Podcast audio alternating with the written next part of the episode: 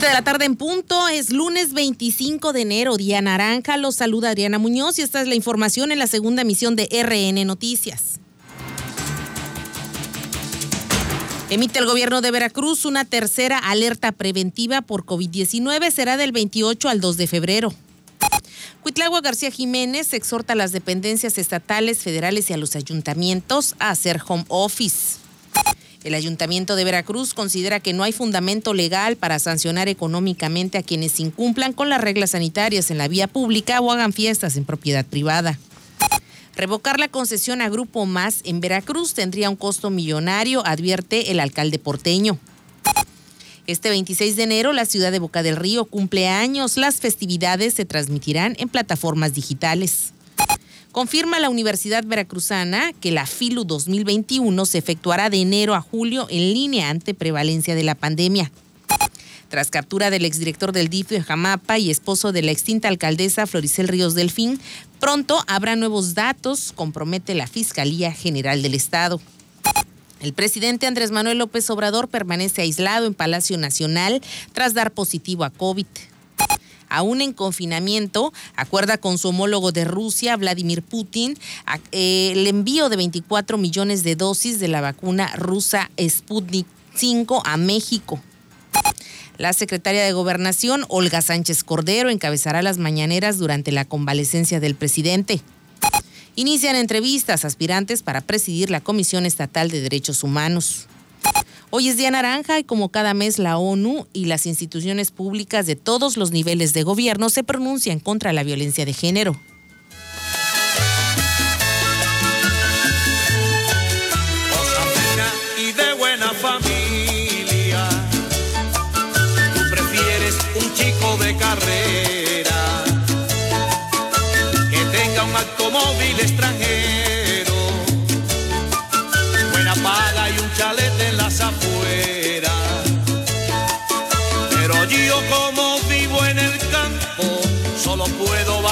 Con mi.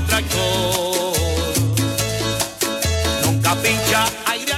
7 de la tarde con dos minutos. Bienvenidos a la segunda emisión informativa de RN Noticias en Más Latina 96.5, la mejor frecuencia donde vamos a darle a conocer en la próxima media hora los hechos generados en esta jornada del 25 de enero. Hoy es Día Naranja y como sabemos, hoy se conmemora eh, una fecha importante históricamente hablando, pero el contexto es eh, básicamente la lucha que tiene el género femenino en contra de la violencia a mujeres y niñas. No más violencia de género es lo que se conmemora por parte de la Organización de las Naciones Unidas y por supuesto política y acciones afirmativas que han adoptado las naciones de todo el mundo. Iniciamos con los hechos generados este día, como se dio a conocer desde muy temprano y por supuesto este fin de semana el propio Andrés Manuel López Obrador, presidente de la República, dio a conocer el domingo por la tarde que eh, había dado positivo a coronavirus, por lo cual eh, tomó las debidas previsiones y es la secretaria de Gobernación, Olga Sánchez Cordero,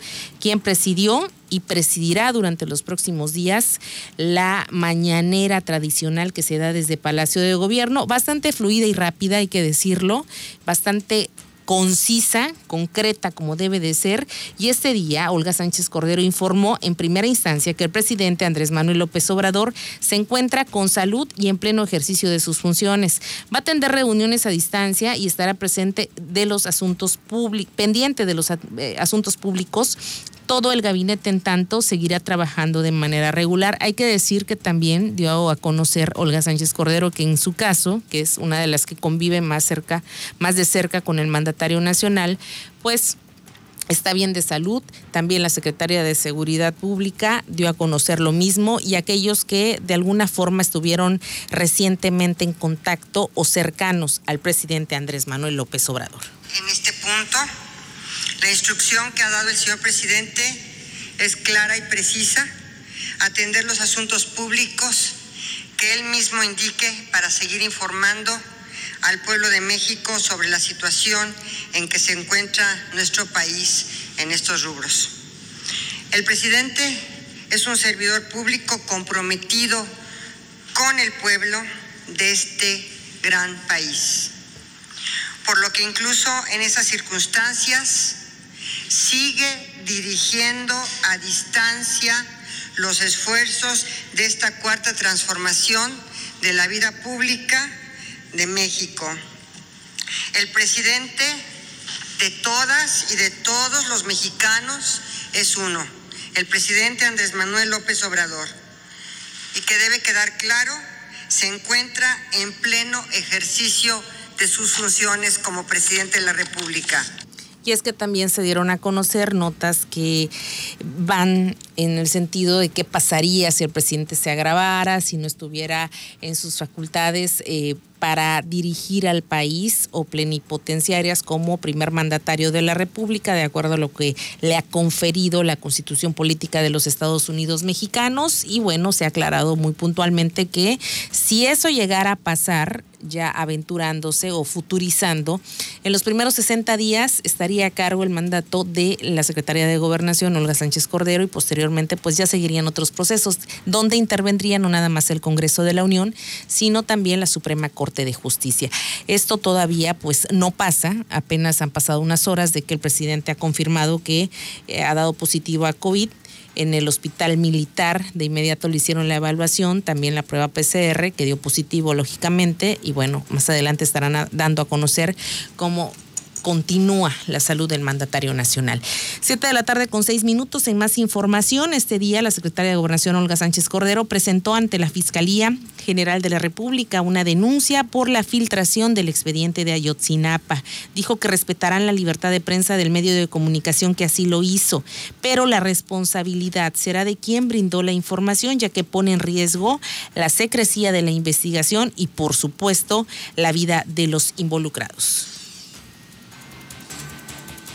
Puedo decir es que efectivamente se presentó ante la Fiscalía General de la República eh, una denuncia en relación a quien resulte responsable de la filtración de este documento, de esta declaración. Sí quiero decirles que es muy grave, es muy, muy grave, porque pone en riesgo no solamente la investigación, sino que en realidad pone en riesgo la propia la propia vida y la integridad de varias personas que están que se relacionan en esta, en esta investigación y en esta filtración. Eso es muy grave. Por eso se decidió poner esta, interponer y denunciar ante la Fiscalía General de la República esta situación, esta filtración. En relación al, al medio, yo quiero decirles que lo siguiente, que no solamente por instrucciones del señor presidente, por convicción del señor presidente, sino por convicción propia, la libertad de expresión en este país es libérrima, libérrima, y lo subrayo. Es absolutamente respetable y los que realmente tienen la responsabilidad es quienes filtraron esta información. Sí, pero el sistema penal de justicia establece también que hay responsabilidad de parte y parte, porque al final del día pues es una investigación que está en proceso y que puede recaer en responsabilidades tanto para quien filtró como para quien publicó.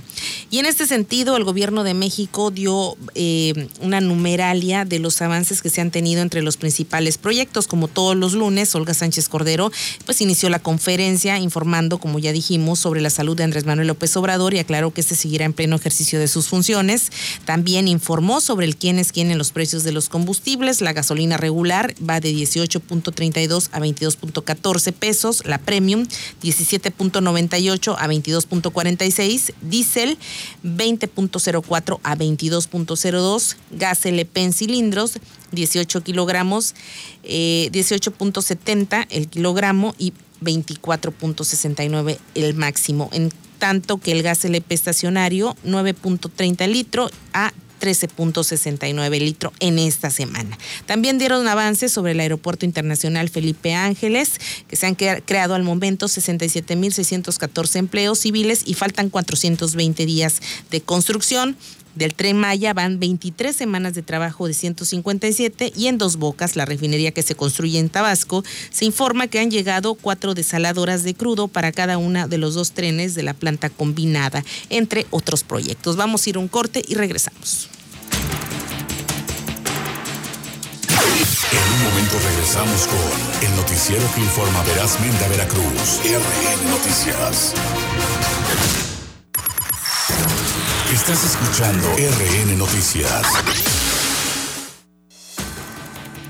7 de la tarde con 11 minutos e iniciamos con todo lo relativo al operativo o los operativos sanitarios que se van a gestar en esta semana por el tema del coronavirus que eh, la cadena de contagio se ha recrudecido, lo hemos venido reiterando en los últimos días y por supuesto en Veracruz cómo estamos. En la última jornada se dio a conocer que llevamos 48.989 casos confirmados, negativos 36.980 eh, sospechosos 10.996 y es ahí el foco rojo por todo lo que puede ser la cadena de contagio, lo que esto puede generar en tanto se confirma si son positivos o negativos y las defunciones llegan ya a 6.871 en todo el estado de Veracruz. En este sentido, hoy... El, el, gobernador de Veracruz, Cuitlagua García Jiménez, ha emitido una tercera alerta preventiva. Esta alerta va eh, o busca más bien reducir la movilidad de municipios de la entidad e iniciaría este jueves 28 de enero al próximo martes 2 de febrero. Además, para reforzar las acciones e intentar reducir los contagios de coronavirus en la entidad, el mandatario informó que se exhortará a las dependencias estatales, federales y a los ayuntamientos a reducir el personal en sus oficinas, por lo que se regresará al trabajo en casa en algunas dependencias, más bien en todas durante algunos días, el famoso home office. Y bueno, el mandatario advierte también que la entidad registra un aumento en la ocupación hospitalaria. Este es el foco rojo y existe también el riesgo de retornar a semáforo epidemiológico rojo, es decir, el de más alto riesgo. Esto es lo que comentó el gobernador de Veracruz, Cuitlagua García Jiménez. Vamos a instrumentar el, del jueves que viene, de esta semana al próximo martes, la siguiente alerta por COVID. Va a quedar tentativo si se extiende más tiempo o solo a esa parte, dependiendo de la evolución de la ocupación hospitalaria. Entonces, eh, sabemos hubo un incremento en la ocupación hospitalaria, eh, manejable todavía, pero que sí podría elevar el color del estado a rojo. Vamos a ver si logramos con estas alertas preventivas, si detener esa parte. Recuerden que el color cambia entrando febrero. Entonces vamos a esperar lo que diga la federación, la valoración que hagan el Comité Técnico de Salud y estaremos anunciando. Por ahora la determinación está que van a ser seis días de jueves del jueves de esta semana al martes y se aumentan algunas acciones. Primero, la de transporte público en todas sus modalidades, disminuir la capacidad de pasaje que tienen al 50%. En la modalidad de taxi, disminuir también la capacidad de pasaje. Y también eh, el exhorto a dependencias federales, municipales, para que disminuyan el número de personas en oficinas. Nosotros vamos a partir del ejemplo. Eh, se va a partir del ejemplo, es lo que dijo el gobernador eh, Cuitlagua García Jiménez. Evidentemente hay reacciones al respecto, los tendremos en unos momentos, pero también en este eh, tema sanitario que tenemos en esta pandemia que ya se ha ampliado, se ha alargado demasiado, pues nos obliga también a tratar otros asuntos que son de índole electoral, porque también estamos viviendo el desarrollo de un proceso electoral que prácticamente ya inicia lo más fuerte en las próximas semanas, si no es que en una semana más, y de ahí hasta junio cuando concluye la elección, se están dando los preregistros de los aspirantes a un cargo de elección popular. Algo que llama mucho la atención es que hay partidos, eh, digámoslo, Morena, Movimiento Ciudadano, que ha echado mano no nada más en el estado de Veracruz, sino de otros eh, estados, de otras entidades federativas, de figuras públicas como artistas, deportistas. Y en estos momentos está en vivo y en directo nuestro compañero Víctor Pineda desde la capital del estado. Se acaba de registrar la muy reconocida cantante Paquita La del Barrio como aspirante a un cargo de elección popular. Platícanos, Víctor. Muy buena tarde. Muy buenas tardes amigos y amigas del 96.5, Adriana Muñoz en este noticiero segunda emisión. Así es, estamos desde la ciudad de Jalapa en estos momentos en donde se hizo ya la presentación oficial por parte del dirigente estatal del Movimiento Ciudadano, Sergio Gil Ruñán, en donde da a conocer que la cantante mexicana de género ranchero y demás estilos tradicionales mexicanos, Francisco Francisca Viveros Barradas, más conocida como Paquita la del barrio, pues fue presentada ya como eh, formalmente como candidata a diputada local por el distrito de Mistantla, esto en una ciudad eh, eh, en un hotel, perdón, de aquí de la ciudad de, Boca del Río, de, de, Jalapa, y en donde, bueno, en su discurso, Paquita la del barrio dijo estar muy contenta, dijo también que viene de una familia muy humilde y pues va a dar todo, todo en esta campaña. Pero escuchemos lo que dijo Paquita hace unos momentos. Siempre andamos con la frente, siempre andamos con la frente levantada. Y por eso estoy aquí. Yo no busco nada. Se lo suplico que, que no me vayan a, a tomar mal nada. Estoy aquí por, por amor, porque así me nace. Y espero yo no sé a qué vengo aquí, ¿me entendieron? Yo solo sé que hay personas atrás de mí que son los que me van a enseñar a cómo manejar este asunto. Así es que les agradezco mucho a todos los de la prensa, a todos y a todos mis compañeros que no los conozco todos, pero me da gusto. Pero créanme una cosa, con mucho amor lo estoy haciendo. Ahí está Víctor, lo que acaba de decir la originaria de Alto Lucero, Veracruz. Así es, Adriana, amigos. Eh, bueno, la, la, postulación de la cantante de, 73 años de edad pues ha causado controversia, eh, diversidad de opiniones y comentarios, ya que la intérprete de la música mexicana sería una positiva y fuerte imagen para la campaña de Movimiento Ciudadano, no solo en el distrito electoral donde contenderá, sino pues bueno, en esto que, que, se avecina en, en estas próximas elecciones. Pero en este momento, Paquita, la del barrio, se encuentra ya después de la conferencia de prensa dando un concierto para todos los reporteros. Eh, ya van hasta ahorita tres canciones que, que, que, dedica a los representantes de los medios de comunicación que se han dado cita en este hotel de la ciudad de Jalapa, donde se está, donde se está presentando. Y vamos a escuchar ya nada más para finalizar el audio, el audio original donde ella, pues bueno, se encuentra en un salón en donde se está respetando la sana distancia, se está respetando todos los protocolos sanitarios y pues bueno, los dejamos con este eh, audio, audio de Paquita la del barrio. Con eso me despido, Adriana, muchas gracias. Porque un bicho rastrero, aunque sepas maldito, comparado contigo, se queda muy chiquito. Muchas gracias a nuestro compañero Víctor Pineda en exclusiva para RN Noticias en esta segunda emisión desde el registro de Paquita, la del barrio, originaria de Alto Lucero, Veracruz. Va a la elección, va a un cargo de elección popular a buscarlo, lo ha dicho. Yo no sé nada de política, habrá quienes manejen toda esta situación. Evidentemente, la popularidad que ya tiene es la carta más fuerte para buscar que en este caso Movimiento Ciudadano pueda tener un resultado positivo en junio próximo en la zona donde la van a lanzar como candidata a un cargo de elección popular. Recordemos que este fin de semana, en el caso de Morena, anunció como aspirantes a la presidencia municipal boqueña y también de Paseo de Ovejas. En primera instancia, Nena de la Reguera, ella es socialité, ella se ha dedicado a dar cursos toda su vida de superación personal, motivacional, etiqueta, y es madre de la actriz Ana de la Reguera, Ana Gardoki, de, Anabel Gardoki de la Reguera, popularmente conocida como Ana de la Reguera.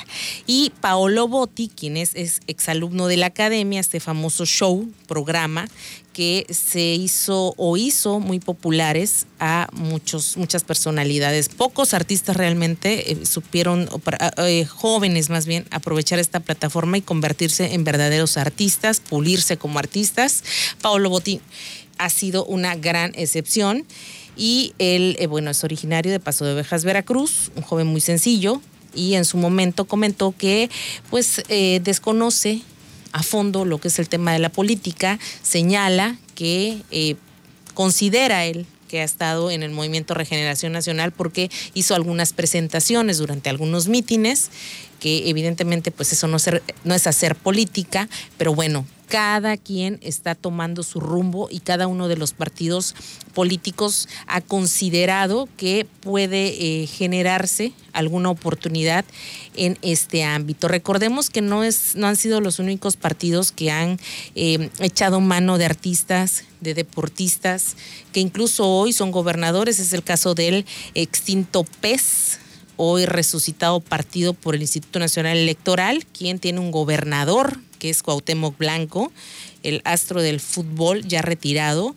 y gobierna Morelos actualmente. Evidentemente su administración ha dejado mucho que desear. Ana Gabriela Guevara, quien es titular de la Comisión Nacional de Deporte, ha sido muy denunciada también. Y bueno, ha habido muchas situaciones en torno a los artistas y deportistas que han llegado de esta forma a ejercer pues un cargo de elección popular. En ese sentido, el diputado federal panista Carlos Valenzuela hizo referencia a lo que están haciendo partidos como Morena y Movimiento Ciudadano respecto a echar mano de artistas y personalidades públicas para poder eh, generar un resultado positivo en la próxima elección.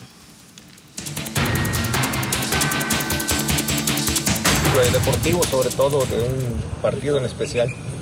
Eh, pues bueno, ya, ya hemos visto muchas veces que, que artistas miembros de la farándula, eh, deportistas, se suman a distintas corrientes partidistas. En Acción Nacional hemos tenido algunos casos, no sé si ustedes recuerdan en el 2009, cuando Carlos Hermosillo fue candidato a diputado federal por Córdoba, o no sé si recuerden a Carmen Salinas como diputada federal, o a Silvia Pinal como senadora de la República por el PRI, o en esta legislatura a mi compañero eh, Sergio Mayer, quienes lamentablemente, eh, y lamentablemente porque ojalá pudieran ser personas que representen a los gremios, eh, lamentablemente han pasado con más pena que gloria y lamentablemente su paso ha sido muy, muy fugaz. sin, sin, condicionar y sobre todo sabiendo que, que, la democracia debe de ser abierta, participativa e incluyente, pero pero sí los casos de personas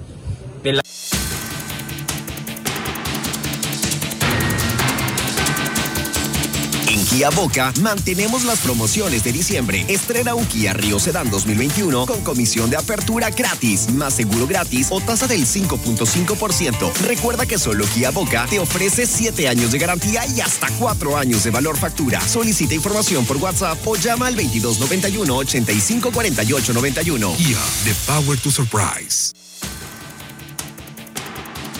7 con 24 y bueno, ¿qué opinan los alcaldes respecto a este nuevo operativo que se va a dar eh, como en materia de prevención a partir del próximo jueves 28? Esto es lo que dijo el alcalde Fernando Yunes Márquez en este sentido y particularmente se le, se le preguntó sobre estas sanciones que en algunos ayuntamientos ya se están dando por parte del cabildo en materia económica. Dijo que toda sanción económica en la vía pública o en el área privada en los hogares de las personas, en sus propiedades, pues carecen de fundamento legal. No hay fundamento legal y creo que no tiene sentido hacer cosas que, en la vida real, digamos, no van a ocurrir. Y podría terminar en este, una confrontación, ¿no? También. Mira, pues, sobre todo podría terminar en un problema legal para los policías. Un policía no se puede meter a, la casa de un particular, eso no, no es así.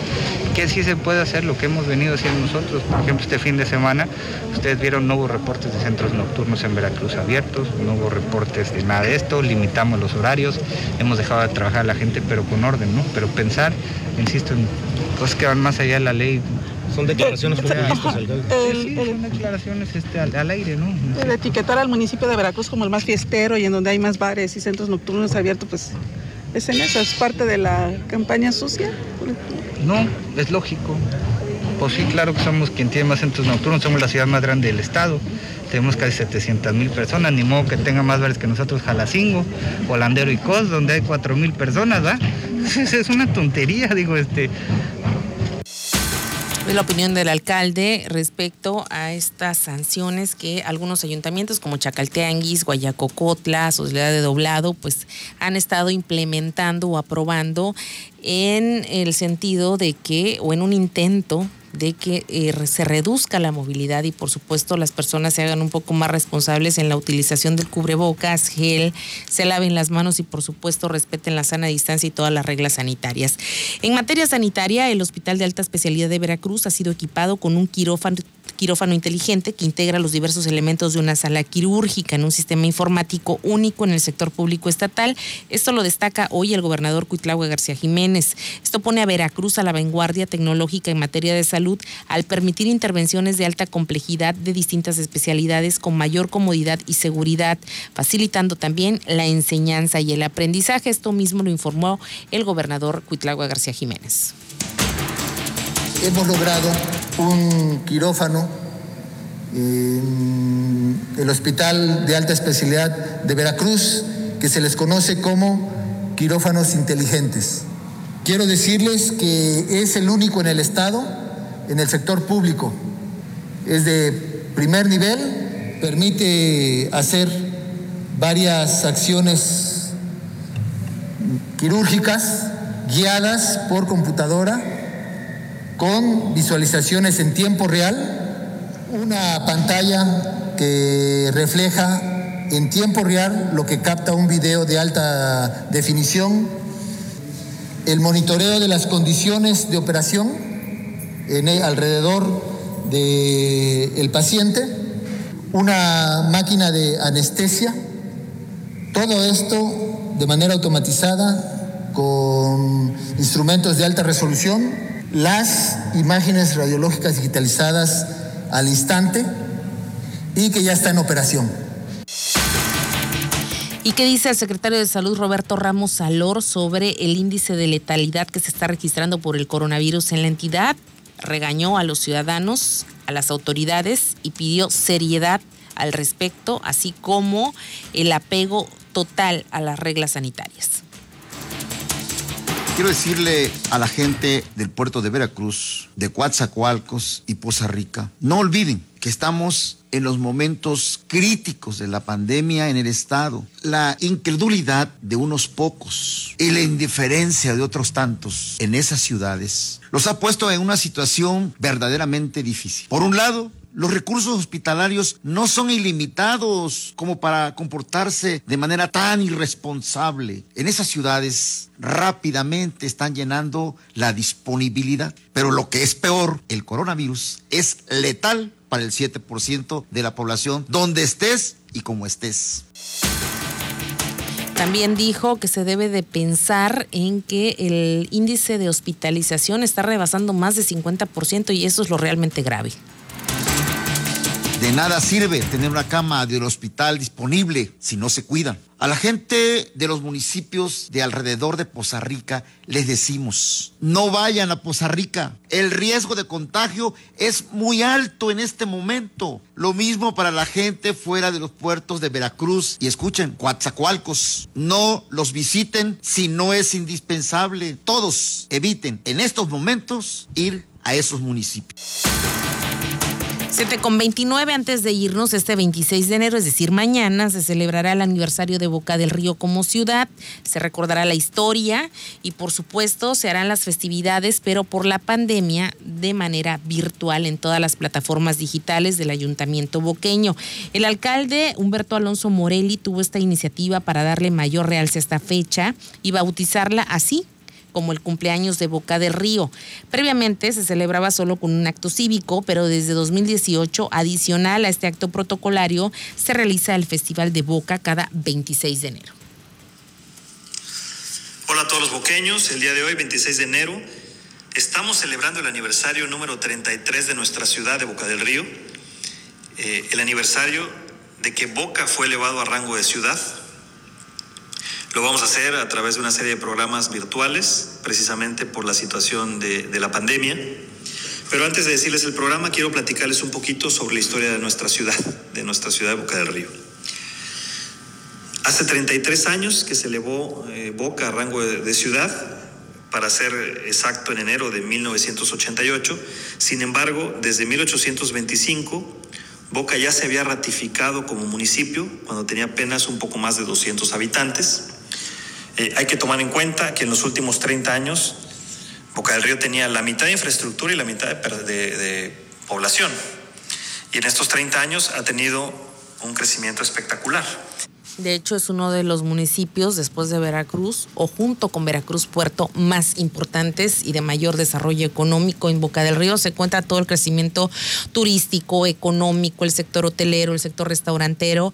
Es el que más eh, reúne turistas en temporada normal, no viendo eh, este periodo pandémico que estamos atravesando desde 2020, pero sin duda Boca del Río ha tenido un crecimiento exponencial, como bien lo ha dicho el alcalde Humberto Alonso Moril. Este martes a las 10 de la mañana se llevarán a cabo las mañanitas soneras con el trío Jarocho Chalchihuecan a las 4 pm por el Corazón de Boca, que es un recorrido por cada rincón del centro de la ciudad.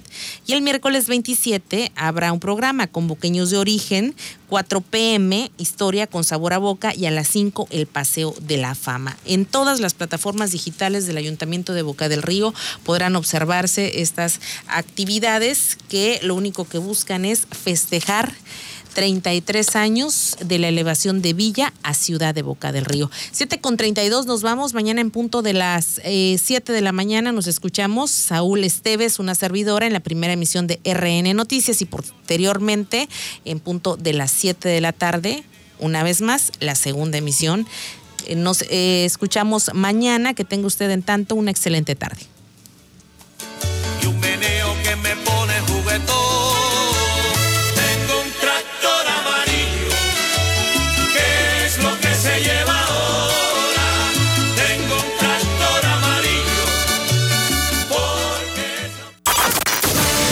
Informado en el noticiero que informa verazmente a Veracruz. RN Noticias. Segunda emisión con Adriana Muñoz. Más latina. Te acompañamos siempre.